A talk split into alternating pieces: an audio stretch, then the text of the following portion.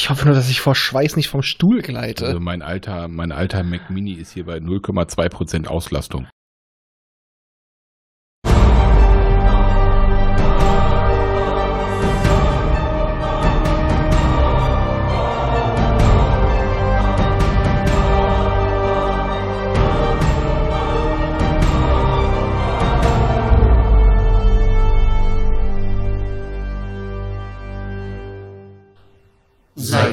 Das wahre Leben? Nein, wir sind die judäische Volksfront. Die Volksfront von Judäa, Spalter. Hallo, hallo, hallo. Hier ist wieder die dritte Macht.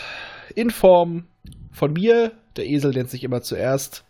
Ich bin's, der Raphael. Ich caste heute nackt. Dann. Das macht er sonst auch. Immer. Halb, heute wirklich. Äh, Basti ist heute auch dabei und dass er weiß, dass ich immer nackt bin, das ängstigt mich. Tja, du hast eine Webcam. Ja, aber die steht im Schlafzimmer. Das Ja, macht die, die du nichts. kennst. Also ich habe noch eine Hose an, möchte ich mal festhalten. Und dabei ist auch noch der Michael, der heute tatsächlich mal keine Socke drüber gezogen hat. So sieht's aus. Alter, ohne Verhüterli. Oh, ne. Mm. Mit die fühlt's echt und so, ne? Oder wie war das? Ich dachte wenigstens So noch mit Noppen zu ihrem Vergnügen. Ach so. Ja gut, das Mikro hat ja quasi schon so ein bisschen Noppeform, ne? Das passt schon. Mm, Ja, da, da, da kommt also halt das mit der Nieren-Konfiguration her. Okay. Gut. Bis Heute zu Nieren ist- wollte ich jetzt nicht. Äh, heute das Thema ist der Silberband Nummer 2, das Mutantenkorps. Ich gebe einmal kurz geflissentlich die Daten durch. Es gehört immer noch zum Zyklus Die dritte Macht. Besteht aus den fünf Einzelromanen Nummer 6, das Mutantenkorps, Nummer 7, Invasion aus dem All, 8, die Venusbasis, 10, Raumschlacht im Vega-Sektor und 11, Mutanten im Einsatz. Die Originale wurden geschrieben von Clark Dalton, Kurt Ma, Scher und Scholz. Zusammengefasst wurde es von William Foltz. Erschienen ist der Silberband am 15. Februar 79. Das kann nur ein gutes Datum sein. Äh, die Handlung spielt im Zeitraum von 72 bis Juni 75 und das Titelbild ist von unserem altbekannten Johnny Bruck. So, und die Zusammenfassung darf machen heute. Hm, Michi. genau. Hm. Der Einzige, der Okay. hier wirklich Plan hat von dem Thema. Ja, ja, ja, angeblich. Gut, Zusammenfassung. Es ist das 31. Jahrhundert und weil Perry den Zyklopen besiegt hat und die Götter erzürnt hat, schicken sie ihn und seinen Sohn mit dem kleinen Mausbiber Nono auf die Erde. Oder? Das habe ich irgendwie anders gespeichert. Ich glaube, er versucht wieder hier so äh, die eine Popschutzfolge zu pitchen, die er durchdrücken will. Mag sein. Nee, Hm. ausgeschnitten. Nein, Quatsch. Buddha bei die Fische. Ähm, jo, man merkt gut, es sind eigentlich drei Handlungen aneinander gerieben. Im groben Punkt 1, Perry schart einen Mutanten her um sich. Punkt 2, eine außerirdische Macht greift an, die zurückgestoßen wird. Punkt 3, irgendwo in der Galaxie rappelt's. Perry schaut nach, was abgeht und rettet eine andere Zivilisation und klemmt sich nebenbei noch einen 800 Meter Kreuzer. Und ein paar Handelsabkommen. Ja, kann man vernachlässigen. Ja, ist schon, schon gut, ne? Ja, aber ich will mal sagen, äh, das trifft's mal. Ja, kurz, knackig. Hat er vorhin gemacht. Slow Clap. Nicht färben, Slow Clap habe ich gesagt. Ja, aber nach dem Lob äh, muss ich jetzt tadellos werden, denn wir wurden getadelt. Es hat sich der Fehlerteufel eingeschlichen. Unser Hörer Gorsti Ashton, ich hoffe, es wird so ausgesprochen. Bestimmt Gorsti finde ich aber schon mal schön. Äh, hat geschrieben, schöne Sache, was ihr hier macht. Damit hat er definitiv recht. Habe noch nicht alles gehört, aber Cher hatte nichts mit der Raumpatrouille zu tun. Da verwechselt ihr wohl was mit Hans Kneifel. Ja, das stimmt. Asche über unser Haupt. Ja, ich pack jetzt mal die Peitsche aus. Wer will als erster? Immer der, der doof fragt. Ich muss doch die Peitsche schwingen. Immer der, der doof fragt. Ja, komm, komm. Ja, Ich komm, mach mal. Micha, komm. Du darfst dafür, dass er darf mich peitschen. Hm? Oh. Ey. Juhu. So, Hör auf, der steht da drauf. jetzt bin ich dran. Oh.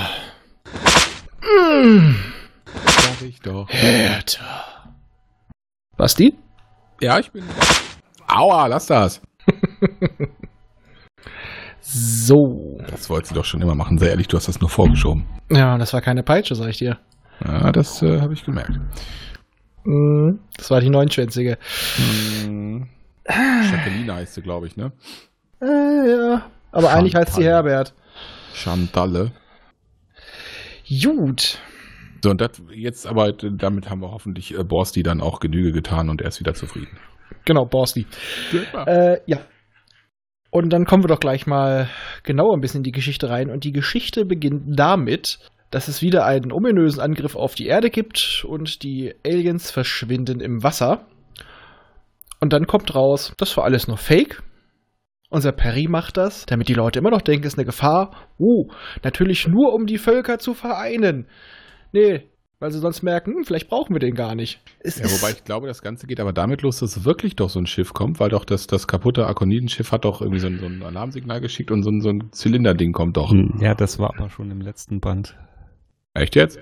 Das Ja. war Ende Verdammt. letztes Band. Ah, die Diesmal kommt aber noch mal eins. Aber es fängt wirklich damit an, dass die äh, wieder sowas vortäuschen. Alles damit. Es läuft. Und das ist eigentlich schon so wieder. mm, ist nicht ganz so sauber. Nee, das habe ich ja vorher schon gesagt. So, Perry ist ein bisschen. Aber das nicht ganz so sauber zieht sich durch dieses Buch, wenn man die Einzelhefte kennt, wie durch einen roten Faden durch. Ja, aber wie? Ja, ist Also halt schon so ein bisschen manipulativ, ne? Ja, ja, ja. äh, Der, der Zweck heiligt die Mittel. Der Zweck ist, dass er der Alleinherrscher bleibt. Und natürlich die Erde schützt. Aber das das ist- friedlicher Alleinherrscher. Und Natürlich. freies Koks und Nutten. Ja, ein friedlicher Alleinherrscher, der eine gigantische Flotte aufbauen will und äh, mit Militärgewalt andere Leute unterdrückt. Hm. Das hatten wir schon mal. Die sind jetzt auf dem Mond. Kann doch nichts schief gehen. Nein. Ist, ist, warte mal, ist Perry Österreicher? Aber wieso hat dann äh, die, spät, äh, spätere, die spätere äh, Mondpositronik einen jüdischen Namen? Es hat nichts zur Bedeutung. Keine Bedeutung. Es ist, es ist ja auch kein Einhorn, da taucht auch kein roter Stier auf. Die sind ja auch in der hohlen Erde. Die Stiere? Freidenker-Alarm. Freidenker-Alarm. Rein wir auch noch. ja, jedenfalls West-Ostblock und Asiaten werden sich dann einig und denken, ja, kann man machen, geben man die, äh, ja, den Status des Staates. Ja, werden anerkannt. Und Perry will von der Asiatischen Föderation das Ge- Gebiet um die Stardust abkaufen. Ich glaube, um 50 Kilometer in jede Genau. Richtung. Ja. So groß wie seine Kuppel ist. Und dafür braucht er Kohle. Viel Kohle. Und das stellt ihn vor ein Problem. Denn sie haben zwar tolle Handelsgüter, die gehen ihnen aber auch langsam aus. Äh, ja. Und die haben kein Geld. Was als Staat jetzt nicht so cool ist. Und die Richtig. Asiaten wollten äh, 7 Milliarden Dollar, was heutzutage Bill Gates wahrscheinlich aus der Portokasse zahlen wird. Mhm. Äh, was aber damals eine exorbitant hohe Summe war. Wirklich exorbitant hoch. Da muss ich jetzt so ein bisschen an Austin Powers denken mit Dr. Evil. Ich fordere eine Milliarde Dollar. äh, das ist momentan unser äh, Jahresumsatz. Oh. Von unserer Scheinfirma. Oh. Aber das sind nicht seine einzigen Sorgen. Er möchte nämlich noch von der Bordpositronik der Good Hope erfahren, welcher denn der beste Weg für die Menschheit ist. Ja. Er. Natürlich. Außer du kriegst eine Umleitung, dann wird's knapp. Genau. Aber dadurch erfährt er, es gibt tatsächlich eine Invasion auf die Erde. Ein kleines Schiffchen nähert sich. Sie starten ab in die Mondumlaufbahn. Und es ist nix da, ja. Verarscht, Klingelstreich. Ha! Die war. Nein. Ja, wobei, so richtig verarscht war es ja nicht. Nee, aber wissen sie auch nicht. Ich mach mal, äh, hätte auch einfach ein Fehler sein können. Wird Nein, aber auch die nur. Bordpositronik vom Schiff macht keine Fehler. Stimmt, weil sie bestätigt der Perry. Aber dann geht es halt auch wieder darum, um, um die Kohle und sie merken, sie brauchen einen Finanzminister, der die finanziellen Angelegenheiten beziehungsweise die ganze Weltwirtschaft unter Kontrolle hält. Wo wir dann auch wieder beim Mutantenchor sind, weil ich glaube, Homer G. Adams auch Mutant ist. Ja, aber nur so ein schwacher Mutant. Ein Ja, Halbmutant. aber Halbmutant. Ja, aber er hat so den, den, den Vorteil, dass er doch so einige Sachen so ein bisschen vorhersehen kann und auch so die Leute so ein bisschen lesen kann. Das ist schon nicht verkehrt im Finanzwesen. Also es wird auf jeden Fall ein wichtiger Charakter, weil er bis zur aktuellen Handlung heutzutage auch noch mit dabei ist. Ja, er sorgt immer für die Kohle. Sogar noch vor zwei aktuellen Heften oder drei auch nochmal richtig aktuell auf den Plan getreten. Der ist der Tony Stark von Perry Roden. Du, hast auch, du weißt doch, finanziere nur alles und sorg dafür, dass es cool aussieht. Ja, wobei optisch habe ich mir immer vorgestellt als Alfred Hitchcock. Ja, das auf jeden Fall. Aber dann, warte mal kurz, dann ist Perry ist dann doch Captain America. Fast. Fast. Mm, nee. Und Bully ist dann der Hulk. und Thora ist Black Widow. Die haben beide ein Aggressionsproblem. Ja, das stimmt auch wieder.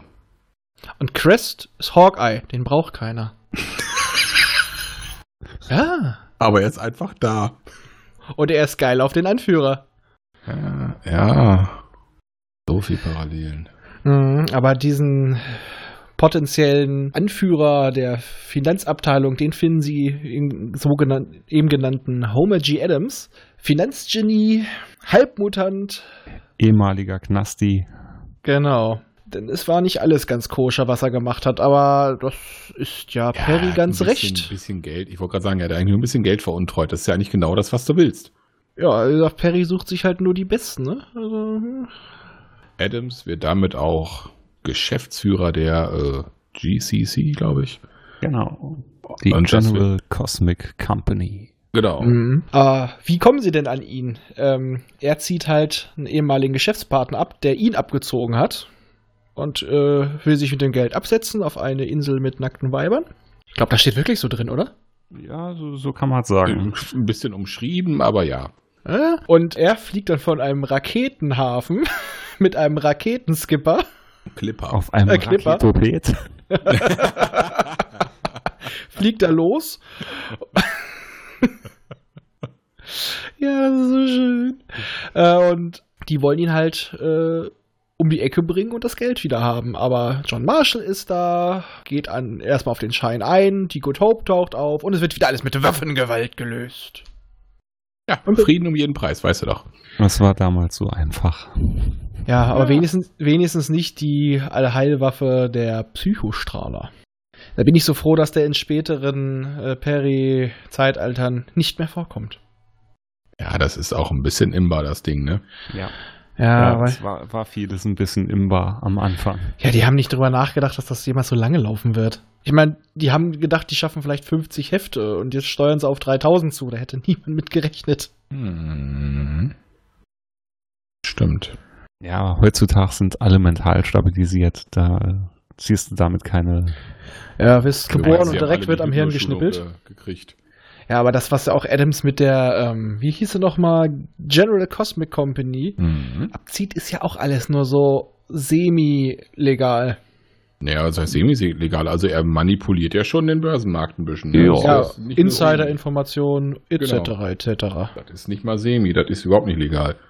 Ja, das ist aber doch gang und gäbe. Ja, aber der Ja, Zweck gut, heiligt die Mittel. Das ist Wobei, in dem äh, Buch ist ja ganze Zeit auch, so. Äh, das eine Mal fast auf die Schnauze gefallen, weil einer ihm so ein bisschen. Das war im kosmischen Lockvogel. Noch. Verdammt, ich sage, ja, ich kriege die Bücher auch. Ich, hab, ich lese mir jedes Mal, bevor wir anfangen, durch. Ja, bis wo geht das Buch? Wo, wo fängt das? Aber es sind so Kleinigkeiten, die kriege ich immer die kriegen die sortiert. Ja, vor allem die Anfänge, die wiederholen sich noch so ein bisschen. Mhm. Es einige Parallelen. Ja. Ja, Das stimmt. okay, aber wie gesagt, er sorgt jetzt für die Kohle und schafft es innerhalb kürzester Zeit, äh, ja, das Bruttoinlandsprodukt von kleinen Ländern aufzustellen. Und in der Zeit schickt Perry Taco Kakuta los und Bully, um weitere Mutanten zu finden. Ganz genau. Eine kommt ihn auch direkt vor die Parallel- Tür. Was? Parallel passiert doch dann noch was, dass das äh, Raumschiff gefunden wird. Grönland? Grönland? Arktis? Oh Grönland ja, war's, stimmt. Da gab es doch auch das. das, das nee, nee, nee, ähm, nicht in der Grönland-Arktis, äh, Nee. sondern äh, um den Mond.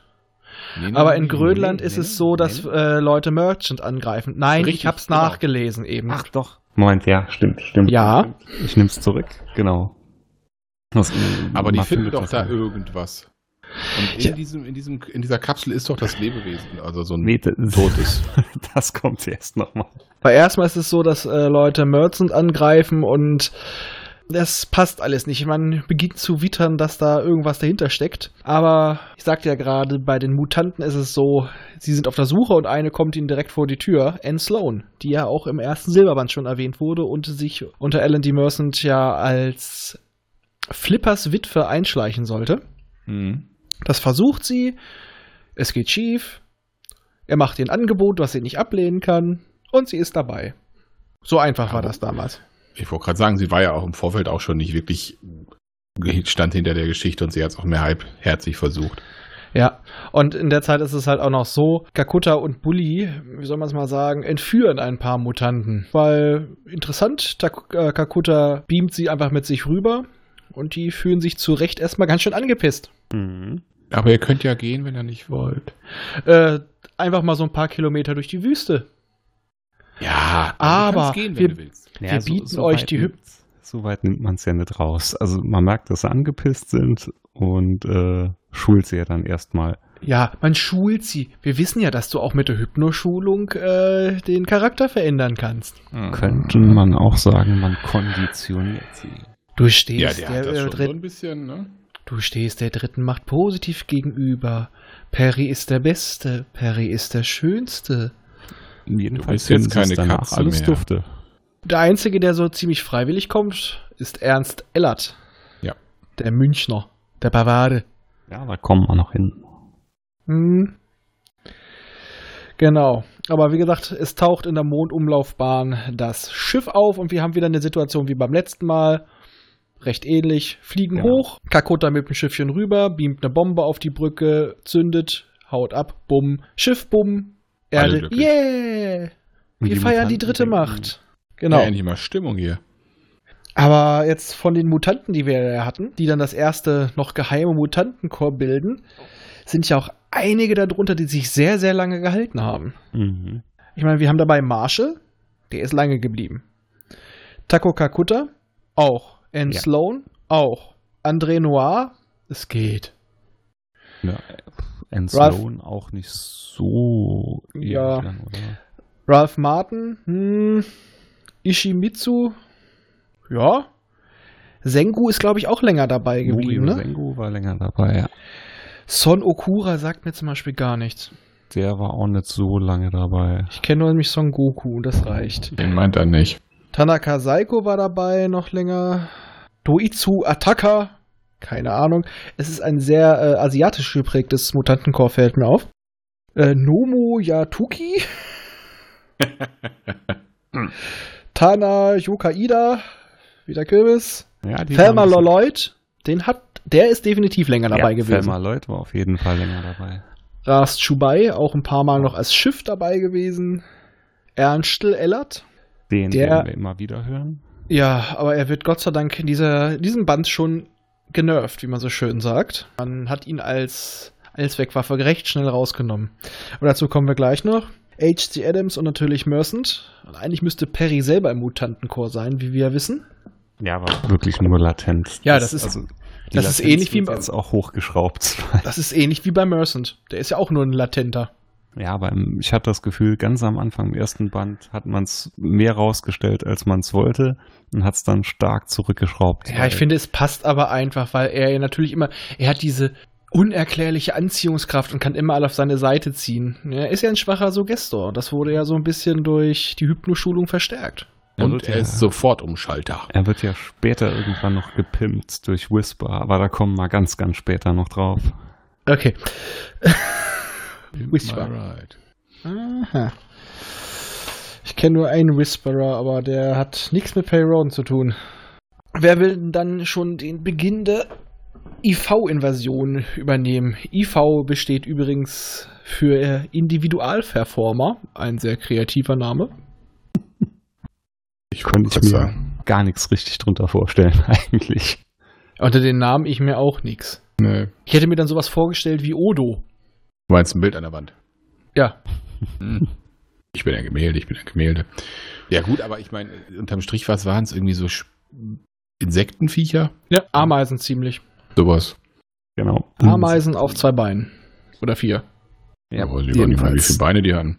Die denken sich jetzt, wir greifen mal an und übernehmen mal den Samuel D-Ring, was aber nach hinten losgeht, weil sie stattdessen einen Sammy D-Ring übernehmen. Wobei die Grundidee dahinter fand ich eigentlich echt ganz lustig. Warum das Ganze aufgeflogen ist. Weil er arbeitet in einer eher in einem ähnlichen Institution. Er ist nur halt ein kleines Licht. Und ich fand, das, das war tatsächlich ein geschickter Move. Nicht so nach dem Motto, oh, wir haben ihn enttarnt, sondern wirklich, die haben Recherchefehler begangen. Ja. Vor allem bei einer außerirdischen Rasse, die komplett anders denkt als Menschen. Kann passieren. Ja, Was, was ein bisschen komisch war, ist, dass sie ja, wenn sie quasi den, den Geist übernehmen oder den Körper übernehmen, dass es nicht dann irgendwo doch gemerkt haben oder dass es da nicht hätte könnten direkt schon auffallen.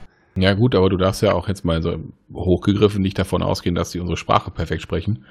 Und dann fällt so ein kleiner Buchstabendreher oder so im Namen vielleicht halt auch einfach. Vor allem, auf. weil sie gar nicht sprechen. Sie äh, kommunizieren telepathisch. So, und die hatten einen Anzugträger in irgendeinem Büro äh, erwartet, der irgendwelche Pläne hat und. Und der Name ist, Entschuldigung, und der Name ist phonetisch fast identisch. Mhm.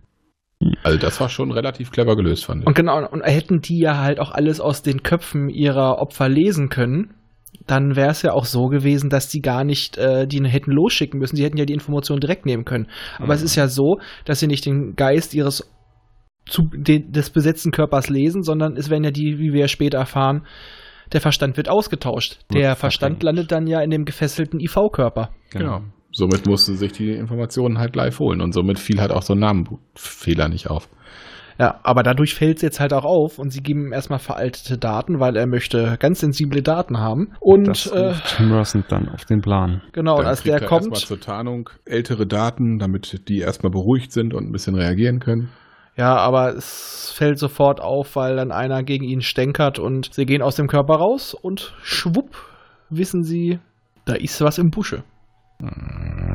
Aber äh, was wir gerade noch vergessen haben, was wir gerade vergessen haben, die haben auch versucht, Perry zu erreichen, aber Perry war nicht zu erreichen, denn er hat geguckt, ob er auf der Venus einen Stützpunkt für die Mutanten zum Training aufbauen kann. Genau.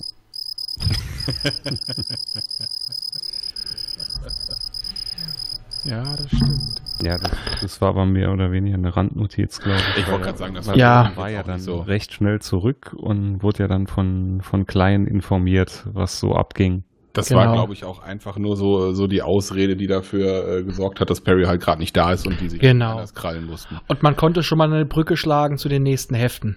Genau. In diesem Fall beim Vorherschreiben. Ja, Ja, und er Cora und Crest bekommen dann Schiss und wollen hinschmeißen. Ja, weil die kennen nämlich schon die Individualverformer und für das, ich wollte gerade sagen, das Arkon-Reich, ich hätte beinahe was anderes gesagt, ähm, ja, für die war das der unbesiegbare Feind, den konnten sie nicht Herr werden. Und die wollen stiften gehen mit der Good Hope. Das ist ja eigentlich immer noch ihr Schiff. Das ist ja nur eine Leihgabe. Und dann geht Roden Das sagt mal Perry, ab. dass das nur eine Leihgabe ist. Ah, Perry spricht dann sogar von Fahnenflucht. Ja. Aber das ist schon, äh, in dem. Moment ist Crest sich dann sicher, wie in meinen Notizen steht, Roden is the man. Ich mag deine Notizen. Also bei mir steht drin, äh, Crest wird wieder Terra geil. Also das ist schon, das geht schon über eine Bromance hinaus. Der ist, äh, Er ist einfach zu überzeugen. Ja, er vergöttert den total. Also ich find's schon ein bisschen krass, so arrogant wie die Arkoniden da immer rüberkommen. Ja, Quest aber eigentlich nicht. Der, Ich wollte der sagen, Ja, aber er- aber er hat auch der nee, nee, nee, Menschheit. Er hat auch gemeint, dass äh, wenn das Arkon schon nicht geschafft hat, werden die Terraner ganz schöne Probleme kriegen, den Herr zu werden. Also da ist er auch der Meinung. Ja, Aber nur wieder die- recht schnell überzeugt. Ja, weil er ist stur und er zeigt sein verwegenes Lächeln und wer weiß, was sich Crest noch unter äh, ihm vorstellt. Vielleicht denkt er sich den Raumanzug weg, ich weiß es nicht. Und er hat gecheckt, scheiße, Schiff kriegen wir eh nicht, also müssen wir das Beste draus machen. ja, Laufen ist ein bisschen weit. könnt ihr die Luft anhalten und springen? So, und dann einigen sie sich erstmal mehr oder weniger drauf, dass sie zuerst mal den Stützpunkt oder das Versteck von den IVs finden müssen. Und, Und da kommt das Mutantenchor ins Spiel. und ein Frequenzdetektor, mit dem sie dann wenigstens feststellen können, ob jemand besessen ist oder nicht. Mhm. Und immer wenn einer aus dem Körper gedrängt wird, wird ein Mutant hinterhergeschickt. Dem Motto, irgendwann wissen wir, wo ihre Basis ist. Das kommt aber erst noch später. Ja, Erstmal kommt es, äh, dass Perry nämlich die Situation ausnutzt, ganz, ganz geschickt, Überraschung. Und erstmal für alle seine Leute volle Bewegungsfreiheit auf der Erde erhandelt. Da gehen sie auch drauf ein. Und dann will er drei, nee Quatsch, 34 Milliarden Dollar, um eine Raumflotte, eine gemeinsame Raumflotte natürlich, die aber trotzdem nur unter seinem Befehl steht, Aber Äh, für die ganze Menschheit. Dann. Ja, Zu es kaufen. soll ja ein Weltenstaat entstehen. unter seiner Führung. Natürlich. Wer denn auch sonst? Er so als gerechter Alleinherrscher. ähm, Ah, ja, als friedlicher Diktator. ich wollte gerade sagen, aber er lässt ja nicht wirklich so den Diktator raushängen. Also es hört sich echt immer arg negativ N naja, an. er macht es nicht, aber es ist immer so, das klingt so wie DDR-Propaganda altes. Er entscheidet und alle sind dafür. Genau. Und wenn Weil er eh Leute, wenn, wenn er Leute zwingt und überzeugt, dann nur zu ihrem Besten und danach sind sie Fans von ihm. Das ist, äh, er könnte auch King, Kim Jong-un sein. Also zu dem Zeitpunkt ist Perry noch sehr, sehr, mm, wollen wir es mal sagen, zwielichtig. Ach, geil. er meint ja schon selber, dass er den Durchblick hat und er ist ja auch so der Typ, oh, er hat die großen Visionen, die er umsetzen muss und er macht das ja alles nur für seine Menschheit und das kann nur er machen. Äh, in den Kosmos-Chroniken, wo doch das alle die ersten Sachen aus der äh, Sicht von Bull nochmal erzählt werden, da erfahren wir doch auch, dass S. Bully doch auch quasi auf ihn angesetzt hat und dafür ihn immer gefördert hat, damit Bully ihn auch manchmal so ein bisschen auf den Boden der Tatsachen zurückholt. Hm. Weil Perry ist manchmal schon ein bisschen abgespaced. Der hat vielleicht auch manchmal ein bisschen oft LSD genascht oder sowas. Oder irgendwelche außerirdischen Pilze. Bei außerirdische Pilze habe ich gerade ganz komische Ideen. Ah, lassen wir das. Und die kommen später auch noch. Ja. Pilzdome, sprechende Pilze, ja, ja. Aber jetzt kommen wir zu dem, was du gesagt hast, dass sie ähm, versuchen, diesen, diesen ähm, IVs zu folgen, wenn sie wechseln. Und deswegen wären nämlich Ellat, Taco und Chubai, die müssen nach Peking, weil da auch einer der von ihnen garantiert besetzten Leute äh, rum, rumträgt, der Lee. Und da beginnt auch jetzt Ernst langsam so ein bisschen Zweifel an seinen Kräften zu kriegen. Ja, und Ellert merkt, dass die IVs sich über Telepathie verständigen. Genau. Ja. Stimmt, das kommt da auch noch raus, ja. Ja, das haben die, hat er aber auch nur gemerkt, weil die sich halt, äh, wenn die, die sind ja gesprungen, ihr wurde in die Mitte genommen und die haben da schon sowas wie eine Art Psi-Block gebildet. Also ein paar Mutanten tun was zusammen und auch wenn sie nicht die gleichen Fähigkeiten haben, verstärken sie sich gegenseitig. Genau. Und da merkt halt, ähm, Ellert dadurch, dass er, er ist ja Teletemporarier, wie es so schön heißt, er kann in die Zukunft springen, in seinen zukünftigen Körper. Er merkt jetzt aber, dass das, was er da sieht, nicht unbedingt auch immer eintreten muss. Es sind halt nur mögliche Zukünfte und dadurch sieht er sich als, wie könnte man es mal sagen, äh, sinnbefreit. Weil er kann nichts Richtiges voraussagen. Richtig, weil man immer nicht weiß, ne? welche von den 23.000 Möglichkeiten ist jetzt die, die eintritt. Aber äh, trotz seiner Zweifel gibt er eine Information an Perry weiter, nämlich dass eine kleine Betty Two-Free ihren Vater telekinetisch töten wird. Oh ja, zu Recht. Hm, das hat er in der Zeitung gelesen. Und warum hat die Kleine ihren Papa umgebracht? Ähm, Bestimmt nicht, weil er ihr keine Puppe kaufen wollte. Sondern weil sie Mutant ist und merkt, dass ihr Papa nicht ihr Papa ist. Genau, er ist auch besessen und sie ist nicht nur ein Mutant, sie ist ein verdammt mächtiger Mutant, die kleine Ratte. Hm. Nicht mal zehn Jahre alt, aber Telekinetin, Telepathin, also sie ist so ein bisschen. Allround-Talent. Ja, das- Bre-Cookie. Ja, wollte ich gerade Ja. sagen. Ja. Nur, dass sie erwachsener ist als Cookie. Und nicht so flauschig. Mm, mm, ja. Wer weiß, wenn die sich nicht bürstet. Du meinst, nein, nein, oh. Ich meine die Haare. Ah, ach so, ja gut. Das, äh, Du verfilzen, aber okay. Äh, du willst doch nicht das gleiche. ich meine, du, du willst doch nicht das, das Schicksal von James Gunn äh, übernehmen, oder? Mit seinen Pedo-Tweets. nö, nö, nö, Nö, nö, nö. nö, nö, für nö, nö. So. Genau, aber die kriegen auf jeden Fall. du von Bürsten, nicht ich, fürs Protokoll. Ja, und du hast es halt verstanden. Ich habe ein ganz unschuldiges Verb benutzt. Es ging mir wirklich nur ums Haar. Natürlich. das war haarscharf. So, jetzt hau rein. Oh. ja, die IVs versuchen aber einen Reaktor zu überlasten, einen neuen experimentellen. Ja, und dabei opfert sich der Jute ernst, was Betty ja vorausgesehen hat. Aber sie hat nichts gesagt, weil sein Schicksal erfüllen muss. Prädestinationsparadoxon, bla bla bla bla bla. Auf jeden Fall ist er danach Toast. Ja. Aber nicht tot. Nee er, Nee. er bleibt noch warm, aber wenn man Toast ist, bleibt man noch ein bisschen länger warm. Aber Nee, er er bleibt ist ja lange irgendwie warm. so, ich wollte gerade sagen, so halbtot. Er ist quasi der Speckstein unter den Toasts. Vielleicht war er auch in einem Warmhaltebehälter. Meinst du, das ist eine Lock-and-Lock-Dose? Oder er ist Deadpool. Könnte man ja ausprobieren. Ja.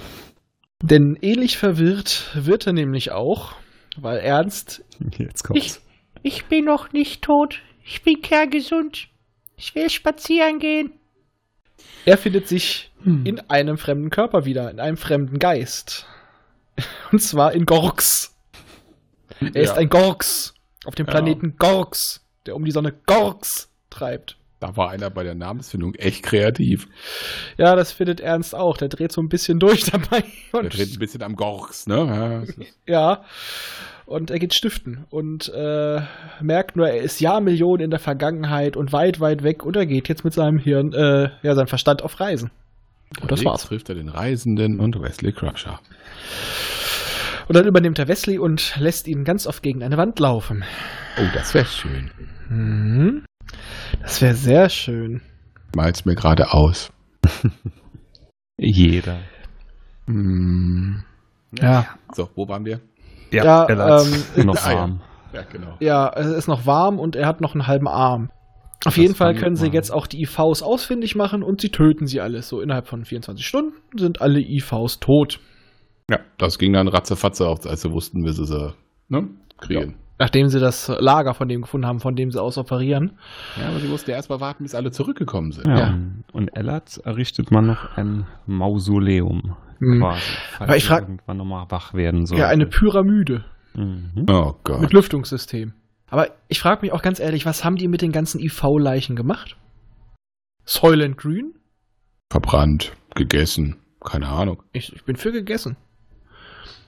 Aber sie, Insekten sollen ja gesund sein. aber sie erfahren auch halt, warum sie sie angegriffen haben. Es hatte keine wirtschaftlichen oder ähnlichen äh, Ziele. Sie wollten einfach nur das vernichten. Das liegt in ihrer Natur. Simpler Bösewicht also. Wobei ich mich dann immer frage, wie kann dann so eine Kultur die Raumfahrt entwickeln?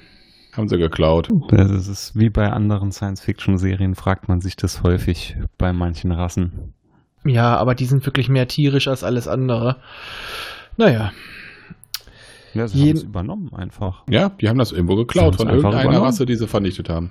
Ja, So Ja. Bombstyle. da passt's doch. stimmt. Das haben sie von den Gorks. Ja. Voll vergorkst. Ja, aber du meinst, die wollten sie alle vergorksen?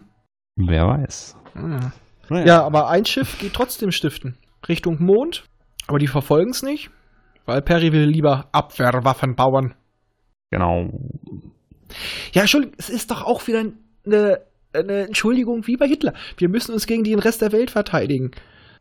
Ja, damit Parallel. hat zurückgeschissen. Er ist der Positiv-Hitler.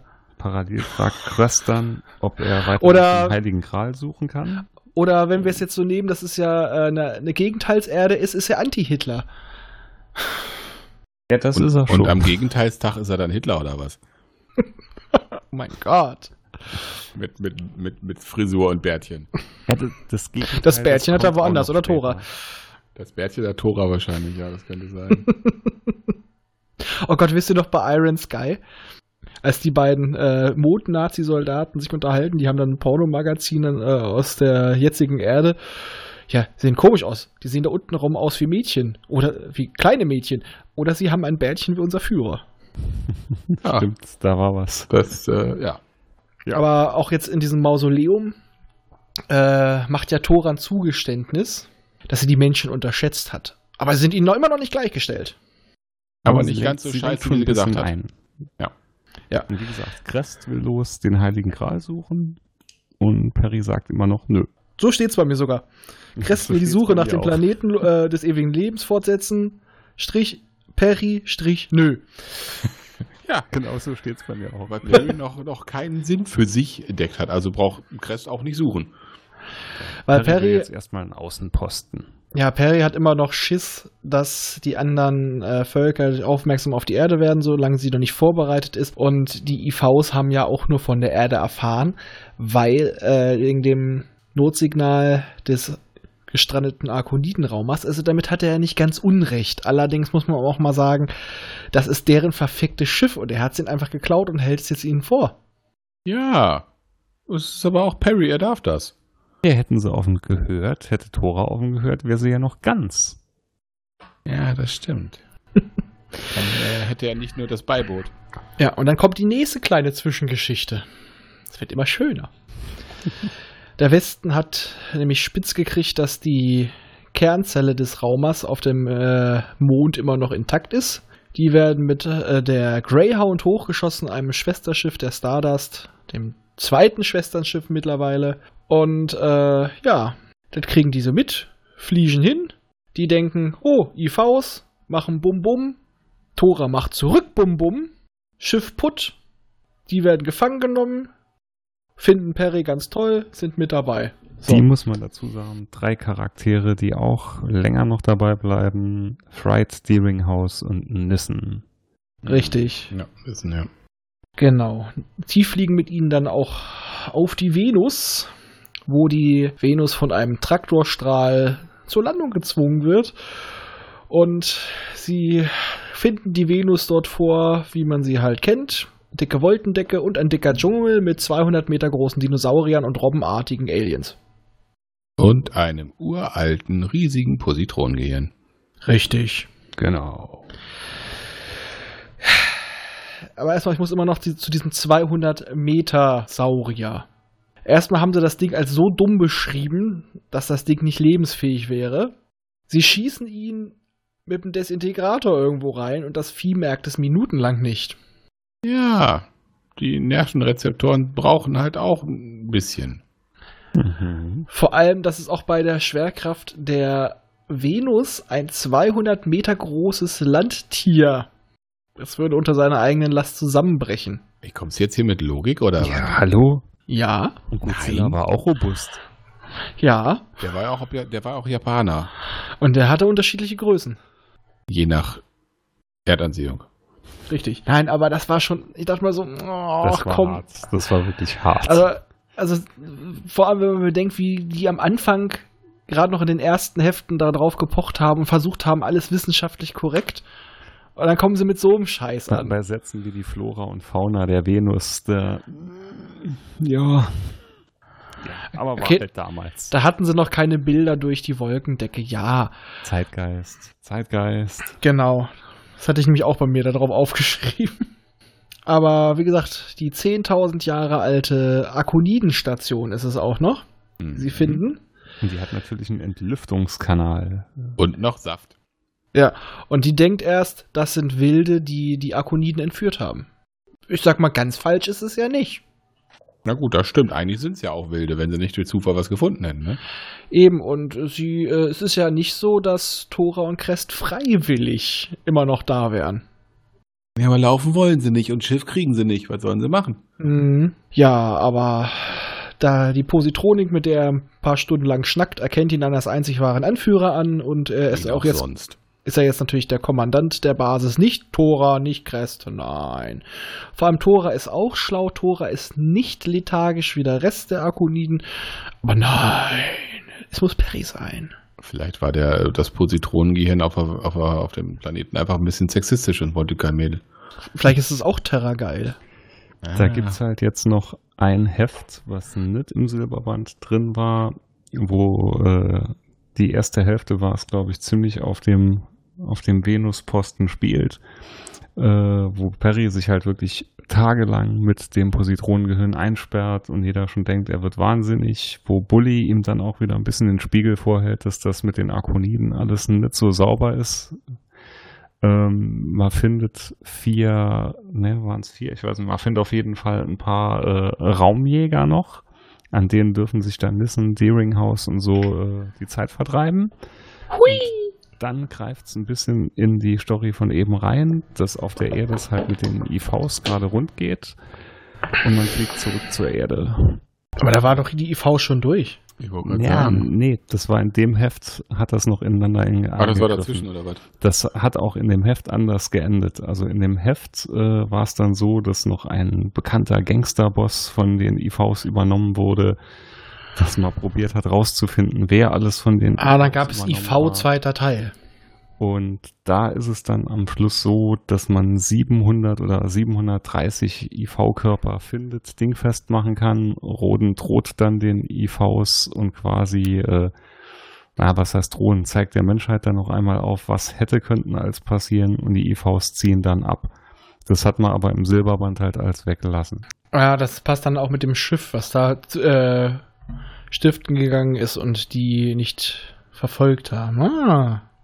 Also insgesamt war es ein, ein, langweiliger Roman gewesen. Also ich hatte es vor ein paar Wochen noch einmal durchgelesen und war nicht so das Highlight. Vor allem die ganze Story mit diesem Gangsterboss, der dann übernommen war, den man dann nach äh, Terrania City eingeladen hat, ne, nach äh, Galacto City eingeladen hat. Richtig.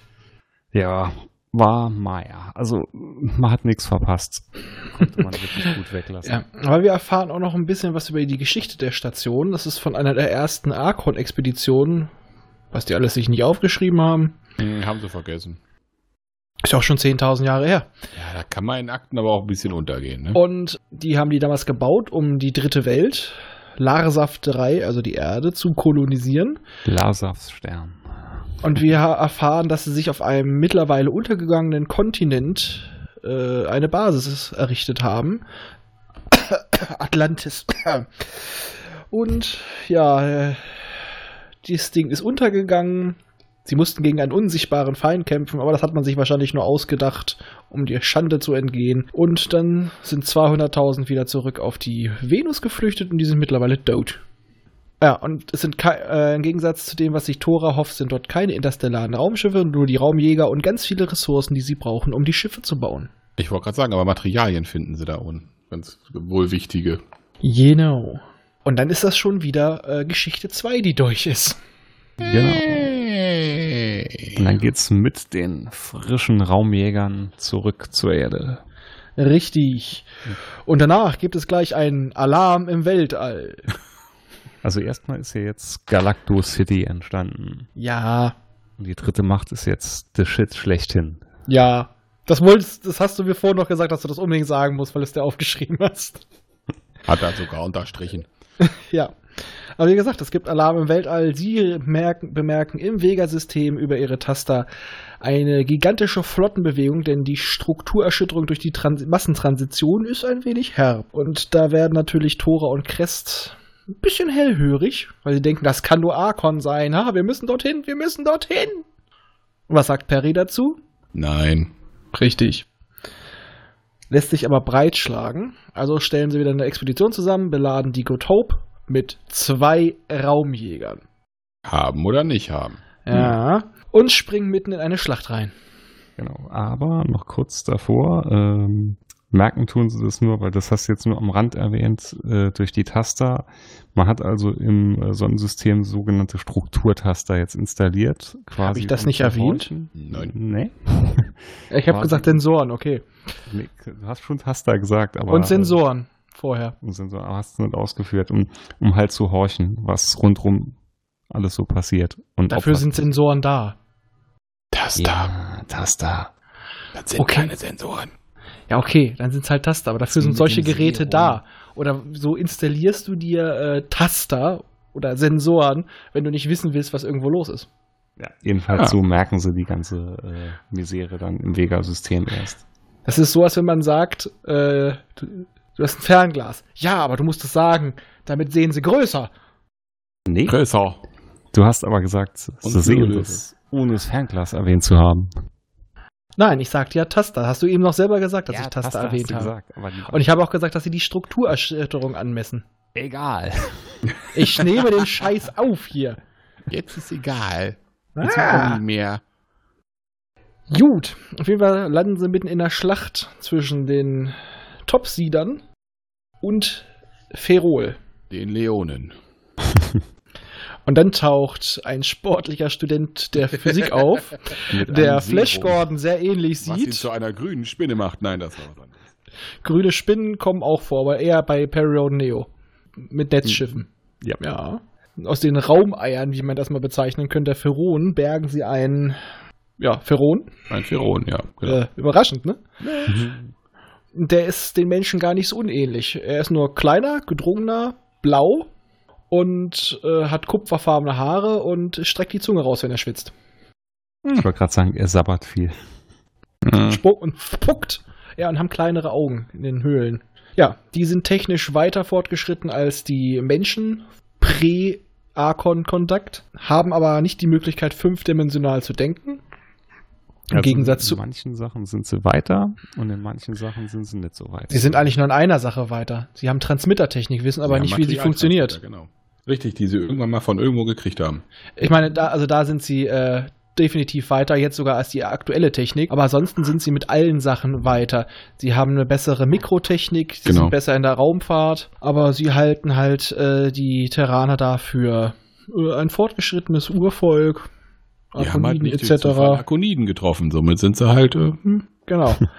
Ja, jedenfalls mischen wir direkt mit in der Raumschlacht. Ja, weil die Positronik sagt, ach, die machen wir platt. Und dann bumsen sie mit ihrer kleinen Goat Hope und den äh, zwei Raumjägern eine ordentliche Schneise rein. und landen auf Ferrol. Nee. Na, nee, nee. Ach nee, nee. machen sie ja später erst. Es kommt nämlich ein 800-Meter-Raumer plötzlich reingebolzt von den Arkoniden, aber unter Topseed-Herrschaft. Und der schrotet das Ding mal so zusammen, dass das Ding auf Rohfuß niedergeht. Das war ein Highlight in dem Buch. Ja. Also das war wirklich, als ich das Buch damals gelesen habe, war ein Highlight, wie der 800 Meter Raumer auftaucht. Zu denken zuerst, oh, Arkoniden, ein Imperiumschiff. Tora hat schon gefeiert. Und dann ging's ab. Und Das war wirklich geil. Das Die hat schon so ein paar Fähnchen geschwenkt. So. Dora, Dora, Dora, ja, ja, ja. Ihr habt mit ihren Muscheln gewinkt. Allen drei. Das überlasse ich dir. Und meinen zeichnerischen Künsten. Und ich weiß, wie man die drei Muscheln benutzt. Ja, aber es war auch das erste Mal, dass die so richtig auf die Schnauze gekriegt haben. Mhm. Ja, Jetzt haben sie mal gemerkt, sie sind nicht die dicken Player, nur weil sie ein kleines äh, Archon-Beiboot haben. Aber hat Perry sich direkt gedacht, hm, geiles Schiff, das klauen wir. Ja. Ja. Beuteterraner. Der einzige Mensch, der das da besitzen darf, bin ich. Aber das ist doch generell, das zieht sich doch auch durch die ersten 100, paar hundert Perry-Bände, dass die Menschen eigentlich die Technik fast immer klauen. Mhm. Ja, Das stimmt. Ich sag mal, dass die überhaupt in der Galaxis noch jemand mag. Sind halt wie die Chinesen früher. Die, die klauen alles und machen es dann selber besser. Ja, aber sie klauen es er erst. klaut nur von dem Bösen. Den bösen, Das guten gibt den Argoniden. Mhm. Und er entscheidet, wer böse ist. Ja, klar, das ist immer Ansichtssache. Relativ, genau. Ja, aber wie gesagt, auf Rufus äh, kriegen sie Kontakt mit dem. Ich habe es immer Tort ausgesprochen. Ja, Ja. so hat sie es auch ausgesprochen. Der Tort. Mhm. Die geile Torte. Der gute Mann äh, gibt ihnen Zugang zu den Transmittern und er will, schickt sie nach Ferrol damit. Zur Erklärung, der Tort ist einfach der oberste Mufti von den Pharaonen. Quasi der Trump. Mm, Nicht ganz so inkompetent. Außen ist er blau, nicht orange. Ah, Entschuldigung. Auch wenn Trump auch manchmal die Zunge raushängt. Und das aber, ja, lassen wir das. Ja. Damit hast du schon quasi wieder ein Heft abgehakt, wa? Nein, noch Ja. nicht ganz. Weil Nee, auf. Ferrol äh, verbünden sie sich mit einigen Widerstandszellen, mit den, wie heißen sie nochmal? Ich will mal sagen Sties, aber das sind Franzosen. Fast genauso schlimm. Äh, die Sichers. Sie, äh, die Sichers, ja, sicher. Oh, die Siechen, die Siechen. sicher, sicher. Klein und Deeringhouse fliegen mit ihren Jägern immer noch ein bisschen durch die Gegend, wobei Deeringhouse dann abgeschossen wird. Und der knüpft dann Kontakt zur Resistance. Genau. Und jedenfalls gelangen sie so alle in den Roten Palast. Es könnte auch, ach, keine Ahnung. Es könnte auch ein Puff sein, aber ähm, weil dort ist der Oberbefehlshaber, der Topseeder und den bearbeiten sie womit wieder? Ne? Ne? Ne? Hm, Psychostrahler. Ein Psychostrahler, ja, ein Moment, Psychostrahler. einen kleinen Psychostrahler. Ja. Und befehlen ihm, unter dem Vorwand neue Waffen einzubauen, den Raumer landen und leeren zu lassen. Ja, er wacht aber zwischendurch wieder auf, wird trotzdem nochmal gehypnostrahlt, macht weiter, aber es ist trotzdem, das Kind ist schon in den Brunnen gefallen und zusammen mit den Mutanten kommt er doch an Bord und mit dem mitgenommenen Transmitter, weiß Gott, wo sie den hingepackt haben, holen sie den Rest der Mannschaft rein und dann fliehen sie zu einem Stützpunkt weiter außerhalb, kriegen die Information, dass die Topsider eigentlich die Erde angreifen wollten. Die haben sich mit der Transition einfach nur verrechnet. Ja. Entschuldigung, was haben die für Gegner? Die IVs die recherchieren Scheiße, die Topsider können nicht rechnen. Und es kriegt natürlich Panik um die Erde und er macht das McLean-Manöver. Er wagt ein Rücksturz. zur Erde. Und dann sind wir mit dem Bu- Buch schon durch. Es, es geht überraschend schnell dieses Mal. Na gut, Was? es waren, wie gesagt, drei, eigentlich drei Geschichten grob aneinander gewebt. Ja. Ja, Weil ich sagen muss, dass ich den, den Silberband an sich im Verhältnis zu dem danach folgenden doch sehr gut fand. Für mich hat ab der Geschichte mit äh, Ferrol und der Vega nimmt die ganze Handlung jetzt richtig Fahrt auf. Ja. ja. Und ab da geht's jetzt wirklich los. Und das, Äh, ja. ja, bis auf einen kleinen Aussetzer, der noch kommen wird. Den kleinen. Aussetzer, der eine komplette Folge einnehmen wird. Aber- Mhm. Das war jedenfalls genauso, hatte ich mir Periron immer vorgestellt. Ja, du beginnst schon so langsam diesen Sense of Wonder da zu schnuppern. Ja, vor Ich allem, er, er bekommt jetzt mal Mittel, was zu machen. Er löst sich jetzt mal langsam los. Es spielt immer nur auf der Erde. Ja, es nimmt jetzt Fahrt auf. Ja, aber jetzt auch erst zum Ende. Also der Rest davor, der war noch so, so Standardware, so nach dem Motto, wir müssen füllen. Ja, ich fand aber, es war ziemlich spannend geschrieben. Also die, Ja, die aber es war halt- war wirklich spannend, während das mit den IVs. ja, aber so, die Vega-Story äh, ist davon ein Heft. Das sind Ja, die letzten paar das Seiten in dem alles Buch. wieder gut. Das ist wie Episode äh, 1 und 2. Nur die letzten fünf Minuten sind geil und dann, dann, dann vergisst du, dass der Rest scheiße war. Habe ich nicht vergessen. Ja, hier habe ich es vergessen. Ich meine, es war nicht scheiße, aber du merkst Nee. halt schon, äh, oh, wir müssen ein bisschen strecken. Aber wie gesagt, die haben nie damit gerechnet, dass es so lang wird. Ja, hey, gestreckt war es schon, gebe ich dir recht, aber es war definitiv das erste kleine Highlight von vielen, die noch kommen. Ja, das auf jeden Fall, es, es, war, es hat äh, damit angefangen. Ja, aber jetzt kommen wir wieder zu Perry im Wandel der Zeit. Also das haben sie ja nicht erst durch die, die Ar Arkoniden bekommen. Raketenhäfen und äh, Raketen, wie hießen sie nochmal? Nicht, äh, nicht Clipper, sondern Doch, Oh. doch, Clipper. doch nicht? Clipper. Ich glaube, glaub Clipper, auch, ja. Ich glaube auch, ja. Mir Ah, jetzt Raketenflipper. Äh, dass die mit Raketenschiffen von Ort zu Ort fliegen. Also das war, das fand ich selbst für eine in die damalige Zeit, zehn Jahre in die Zukunft projiziert, fand ich das ganz schön herb. Ah, da kommen noch viele andere herbe Jetzt Sachen. haben sie Teleporter. Ja, können sie zwar noch nicht selber bauen, aber haben sie. Schmeißen den Replikator und dann ist gut. Und Mutanten. Vor allem der Witz war, diese Raketenclipper, die sie hatten, waren nicht schneller als heutige Flugzeuge. Aber es klingt spannender, wenn du Raketen davor schreibst. Aber Clipper! Ist halt eine kleine Rakete. Nee, komme ich nicht mit klar. Er hat, wie gesagt, da kommen noch andere Sachen, da bin ich noch viel weniger mit klargekommen. Ja, aber das ist halt das, was wir schon als Zeitgeist beschrieben haben. Aber trotzdem, also vor war ja alles atomgetrieben. Aber oh, das finde ich schon mm, echt herb.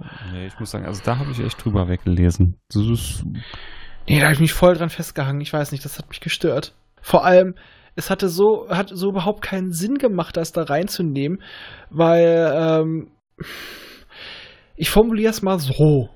Sie hätten es auch einfach normal die ganze Szene mit Marshall und Adams hätten sie im Flugzeug spielen lassen können. Allerdings kommen sie da mit Raketen und harten Geschwindigkeiten, aber die haben noch keinen Andruckabsorber, was ja vorher erwähnt wurde. Wo ich mir denke, ja, und die laufen da rum wie in einer Bar. Das ergibt keinen Sinn. Noch nicht mal in, in. Universe. ja, wie gesagt, das war, fand ich jetzt wirklich Kleinigkeit. Also das hat mich gar nicht gestört. Ja, das war einfach unnötig. Über so kleine Logiksachen, da lese ich voll drüber, das stört mich überhaupt nicht. Ja, Das- aber Ich denke mal da immer, das ist wie bei vielen Geschichten am Anfang, der ist halt oft schleppend und da sind viele langweilige Sachen dabei, damit es halt später drauf bauen kann. Ja, aber ich muss auch mal sagen, zu, so, über Lo- Logiklöcher lese ich hinweg. Wir machen hier eine Analyse. Wenn ich alles einfach nur hinnehmen würde, wird's langweilig. Ja, aber nein, ich, Ah, ja. es sollte nur heißen, dass es mich beim Lesen an sich nicht stört. Genau. Ja, also mich hat das, mich hat's leider irgendwie sehr gestört, weil mich, ich habe mich daran total aufgehangen. Weil Da das einfach, Sachen kommen, da, da werden sich andere, also ich Du, ich weiß, jetzt weiß. Schon, wo ich mich riesig dran aufhängen werde, aber es ist noch ein bisschen hin. aber es ist einfach so, äh, das war so unnötig, einfach nur um einen Einführungsstrichen Science-Fiction-Begriff reinzubringen, Hm. der einfach nur zutiefst lächerlich wirkt. Hm. Hm, nee, Ja. ist so. Und über die, das Venus-Problem haben wir ja schon gesprochen. Die hatten damals halt noch keine Daten, wie es wirklich auf der Venus aussieht.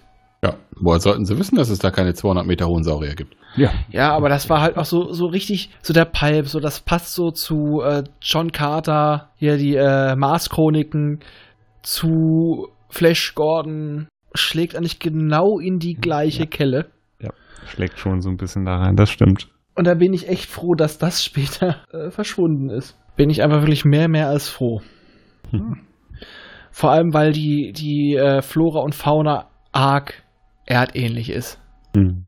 Aber da könnte man natürlich fragen, haben vielleicht die Arkoniden Sachen von der Erde mitgenommen nach, auf die Venus? Bisschen Terra geformt. Oder man weiß es nicht. Man weiß es nicht. Das stimmt. Ist ja nicht ausgeschlossen mit der Technik, die sie haben. Wow. Und vergessen haben sie es inzwischen ja wahrscheinlich auch, wenn sie es gemacht haben. Ja, ich meine, wäre nicht ungewöhnlich, dass sie einfach gesagt haben, oh, Dino-Fleisch ist lecker. Nehme ich mit.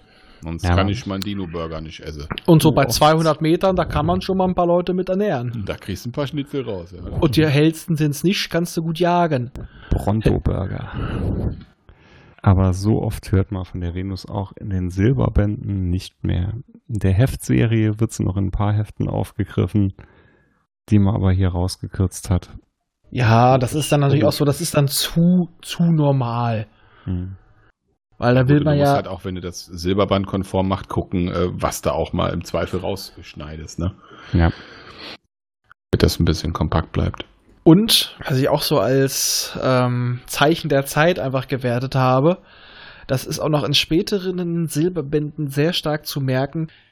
Sie haben immer für die passende Situation den passenden Mutanten dabei. Ja, das stimmt. Es war immer alles so ein bisschen arg einfach gehalten. Das ist ein Kritikpunkt, der mich am Anfang von der Serie oft gestört hat.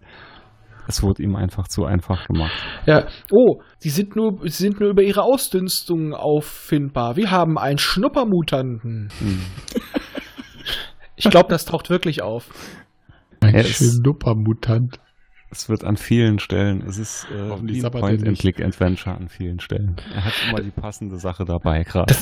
Das- ist so ein bisschen Power Ranger-Stil manchmal. Das ist echt. Äh und diese, diese Mutanten tauchen danach auch nie wieder auf. Und die sind auch nur für diese eine Aufgabe oder vielleicht für diesen einen Roman sind die äh, nützlich und danach sind sie weg.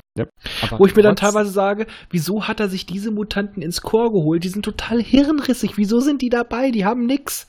Er kann ihn jetzt gerade in diesem Augenblick gebrauchen. Sie können riechen. Ja, aber trotzdem fand ich, man hat immer eine gewisse Spannung beim Lesen gehabt. Auch wenn man eigentlich schon wusste, oder es war eigentlich offenkundig, es konnte ja nichts schief gehen. Das ist wie Tatort gucken, da weißt du auch, wer es ist. Ja, Ja. aber das waren halt noch die alten, die sind für mich jetzt in der Hinsicht gut, weil es diesen Charme vom Alten hat. Aber es ist lazy writing. Also wirklich, äh, wir Ja. wissen ganz genau, ihm kann nichts passieren. Er wird nicht mal annähernd in die Bredouille kommen. Es wird ja nicht mal der Anschein gemacht. Er ist immer überlegen, weil er immer seine Mutanten, seine Psychostrahler und den ganzen anderen Scheiß hat. Bis er auf das 200-Meter-Schiff kommt. Und das holt er sich auch wieder mit ein paar Tricks rein. Natürlich. Ist sein Schiff. Sie wissen es nur noch nicht. Es ist alles sein Schiff. Das 800 Meter Schiff. Ja, Egal, sein Schiff. Alles. Sie wissen es nur noch nicht, sage ich doch. Ja. Ja, das stimmt schon. Es ist lazy writing. Da kommt ein. Träger um die Ecke, der ist noch größer. Meins. Weil da geht es jetzt einfach nur darum, immer schöner, größer, besser. Du willst den strahlenden Helden haben und das passt einfach in die Zeit rein. Einer, der uns alle rettet, der uns in die Zukunft führt, weil, naja, Der uns alle mit Arbeitsplätzen versorgt. es war halt die Zeit von, von drohenden Krieg etc. Ja, du hast halt in diesen, diesen kalten Krieg, den liest du immer so ein bisschen mit, das stimmt.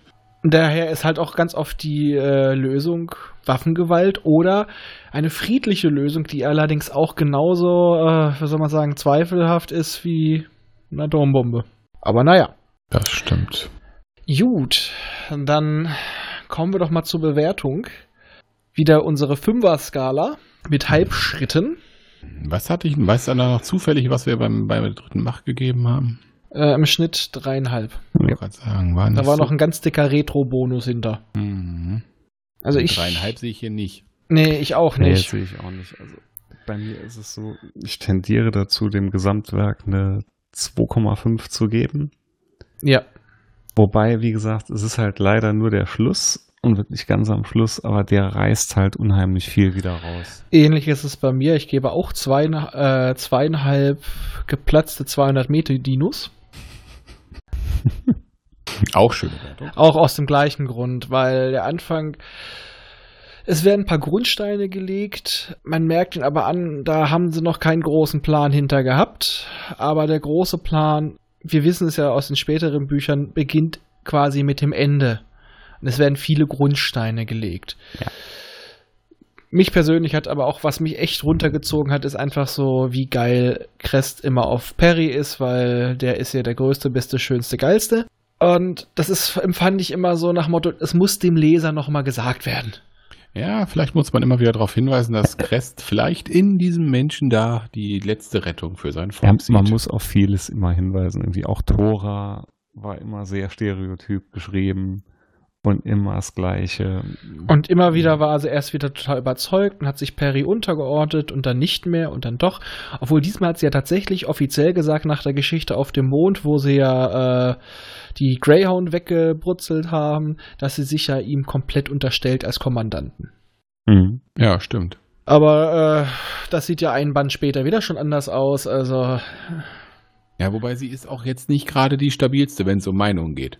sie ist generell nicht die stabilste. Ja, aber bei ihrer Meinung ist es irgendwie, boah. Ich, ich sage nur, hm, es könnte eventuell vielleicht Crest was passiert sein. Ich schubse den äh, Planeten aus der Bahn, auf dem er sich auch noch befindet, findet, sollte er noch lebendig sein. Der ist eh tot, kann ja kaputt machen. Äh, Völkermord wegen einer Person. Das Ja, es ist, ist nicht sehr stabil. Ziemliches Hin und Her. Das wird ja in der Heftserie ist es ja noch extremer. Da gibt es ja noch eine Serie, äh, wo sie wirklich flieht, wo sie auf der Venus dann in Gefangenschaft gerät, was man auch in den Silberbänden weggelassen hat. Also sie ist, ja, Tora war echt zu stereotyp.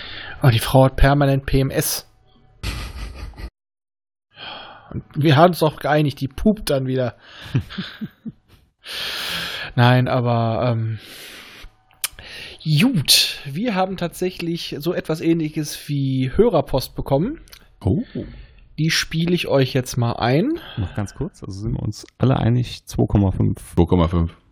Muss ja noch Luft nach unten sein für den nächsten. oh, ja. Aber danach steigt es steil an. Okay, uns hat nämlich der liebe Michael äh, was zugeschickt. Oh, Michael, Auch ein Saarländer. können. Ja, ich wollte es halt so machen. Okay. Er, er ist Saarländer Nummer 1, du bist Saarländer Nummer 2. Äh, Herr Frick, Sie sind nicht gemeint gewesen als Saarländer Nummer 3, das war jemand anders. Wer äh, uns auf Twitter verfolgt hat, weiß, was ich meine. Okay, ich spiel's mal ein. Hallo, seid gegrüßt, oh dritte Macht. Hier ist der Micha, der Nerdpunk, der andere Saarländer. Und ich wollte euch auf diesem Weg kurz Danke sagen für euer tolles Projekt, das mich endlich dazu bewogen hat, mit Perry Roden anzufangen. Ich hatte es schon etwas länger auf meinem Schirm und wie das so ist, man schiebt das immer so ein bisschen, vor sich her. Aber jetzt kann ich gar nicht genug bekommen. Ich bin mittlerweile Anfang des fünften Bandes, Vorstoß nach Arkon und bin begierig auf jede neue Folge und finde euch sehr spannend und seid für mich im Moment mit dem Trek am Dienstag und dem Grauen Rat das spannendste Podcast-Projekt, das mir wirklich Spaß macht und macht weiter so. Ich freue mich auf die nächste Folge und auf viele weitere Folgen. Wir gehen zusammen eine schöne, lange Reise. Darauf freue ich mich. Bis dann, der Micha. Ciao. Oh, das geht ja runter wie Öl. Ja, ich fand vor allem sehr schön, mit was für zwei Schwergewichten man uns verglichen hat. Mhm. Anführungsstrichen Schwergewichten. Ja, du bist ein Überschwerer. Ah. Okay, das ist ja recht. Du hast nur keinen roten Vollbart. Noch nicht. ich Sehr, habe einen ziemlich schön. roten Bart, falls du dich erinnerst. Was? Ich habe einen ziemlich roten Bart, falls du dich erinnerst. Ja, aber der ist wenig- selten voll. Im Gegensatz zu dir. Ja, das ist leider wahr. Nee, aber das war doch mal ganz schön. Und äh, das muss ich Michael ein bisschen ärgern. Für seine Verhältnisse echt schnell gesprochen. Also ich erinnere mich an- auch, ne? Ich erinnere mich an seinen Einspieler für den Grauen Rat. Da waren mehr Pausen drin. Er hat geübt. Nee, das, das rechne ich ihm auch hoch an, weil, wie soll ich es mal sagen? Er hasst sowas per Audio zu machen. Das kann ich aber voll nachvollziehen. Ja. Ja, und deswegen machen wir auch einen Audio-Podcast, weil wir das hassen. Du hast mich genötigt. Ach komm, du warst geil drauf. Wir hatten Ich ja hatte vorher noch so nette Projekte wie den Kochkanal Bagdad. Ja, hatte aber es gibt schon eine Biobäckerei in Dortmund, die so heißt. Ich hatte auch als Vorschlag mal gebracht, mal machen einen Podcast nur über die Werbung in den alten Periroden-Heften. Und da meintest du doch auch direkt zu mir, ja, ja, wir machen ein Audioprojekt zu was, was im Print abgedruckt war. Super Idee. Die Grundidee finde ich super. Musst du halt in 10 Minuten pro Werbung erstmal beschreiben, was du siehst. Genau. Und das wäre schon sehr nischig. Ja, ich glaube auch. Wobei unter Ich den glaube, da Blinden wär's würden wir durch die wahrscheinlich. Decke gehen. Oh Mann. Also ich behaupte einfach, die Reaktion darauf wäre, Nein. Nein. Nee. nicht? Nein, die wäre super. Ich sag mal, toll wäre auch sowas wie die Risszeichnung, aber wir können es leider nicht äh, visuell darstellen.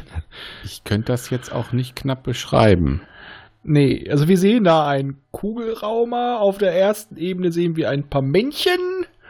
Darunter sehen wir noch ein paar Männchen. Und die oberste Von Ein Stift. paar Strichen. Und der Ja. Raum ist rund. Mm, ja. Und dick umrum. Ah, noch schön zum Einspieler gerade, wo er gesagt hat, auf eine lange Reise gehen. Ich bin gespannt, wie lange das wirklich alles geht. Aber nicht mal, wenn wir wirklich für jeden Silberband eine Folge machen, dann haben wir noch ein paar vor uns. Ja, ich finde immer so schön. Ähm, Micha sagt, wenn er, er will mit der Heftserie einsteigen, wenn er mit den Silberwänden durch ist. Ja, gut, Beziehungsweise- man muss sich auch mal Ziele setzen, ne? Beziehungsweise er meint es so, dass er damit anfängt, wenn er immer beim aktuellen Silberband ist und darauf wartet, dass der nächste erscheint. Gut. nee. Kann man machen.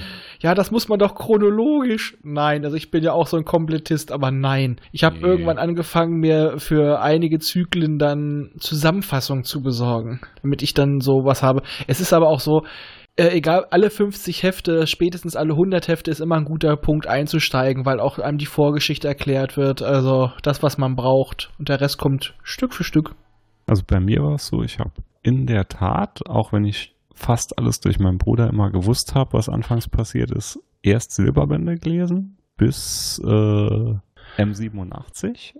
Also so die ersten 40 Stück waren es, glaube ich. Und hat dann mit den Heften angefangen, von Anfang an. Und war dann geschockt ab Heften mal 400, weil Kappins war so ein absolutes Negativ-Highlight auf meiner Liste. Yay! Ja, aber äh, Ah, Und vorher kommen noch die tollen Ruf. Die Truf waren auch ein kleines Negativ. Ja, aber da kriegen wir wenigstens neue Technik. Ja. Da bin ich ja sehr gespannt. Ich, bin- ich bin ja einer von denen, glaube ich, von, von, von den Perrys hier, die am, am wenigsten Plan haben von, der, von dem Kram. Also, Aber dafür haben wir dann alles auf mich zukommen. Aber dafür haben wir dann schon stinkende kleine Gurken. Mm, Ja, die mochte ich. mit tollen kleinen Händchen. Stinkende kleine Gurken, Mhm. Bürsten. Ich glaube, ich muss weg. Du willst deine, Gur du willst deine Gurke bürsten? Nein, nein, ich habe das nur noch mal kurz wiederholt, was du vorhin so erwähnt hattest. Was du daraus gemacht hast. Ja, das ist. Ich sage ganz unschuldige Worte und du unterstellst mir mit Bürsten was ganz anderes. Nur in deiner Fantasie. Da fliegt mir das Headset aus dem Ohr. Was, was in deiner Fantasie abgeht, möchte ich gar nicht erst wissen. Nein, das willst du nicht.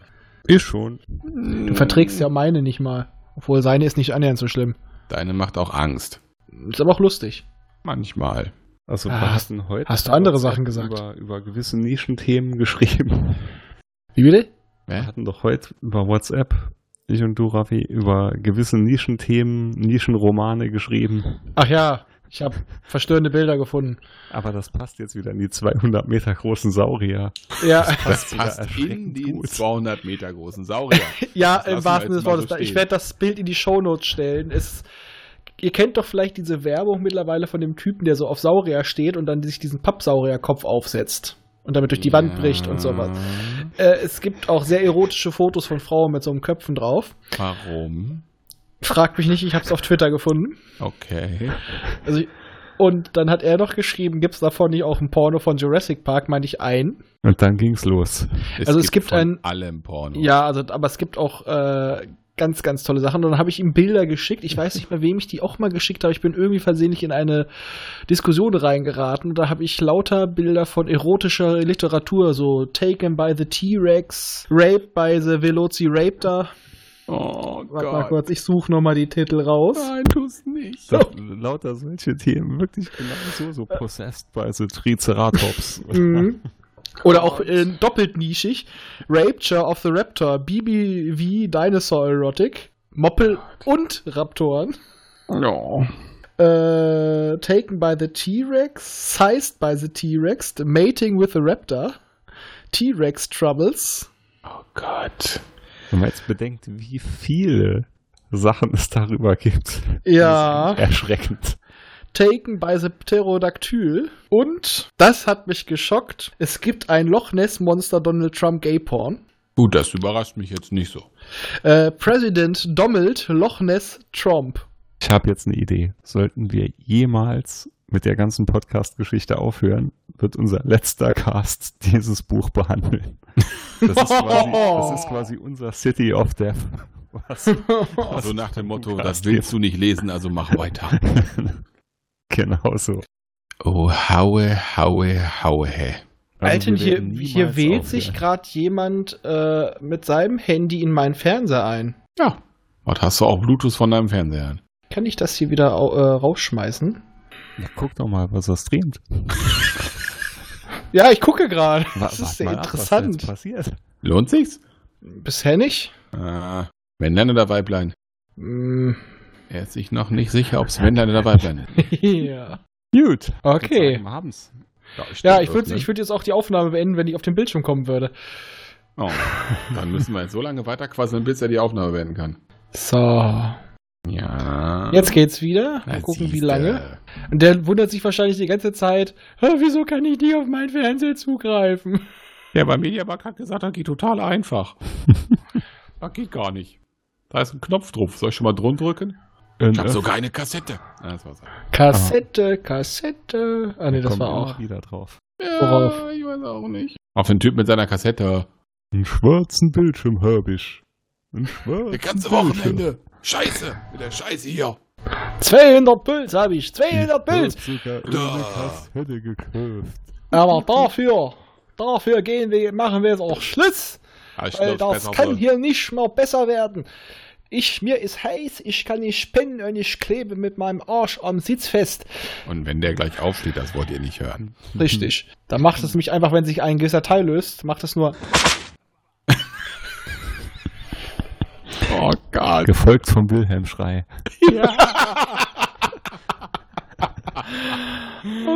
Okay, macht's gut.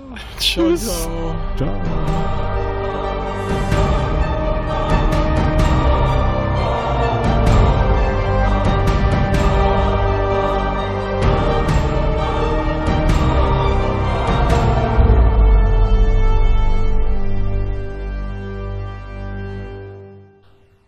Immer dran denken, auch die Raumfahrer des 21. Jahrhunderts wussten schon von der heilsamen Kraft des Alkohols. Eine Produktion des Podcast Imperiums.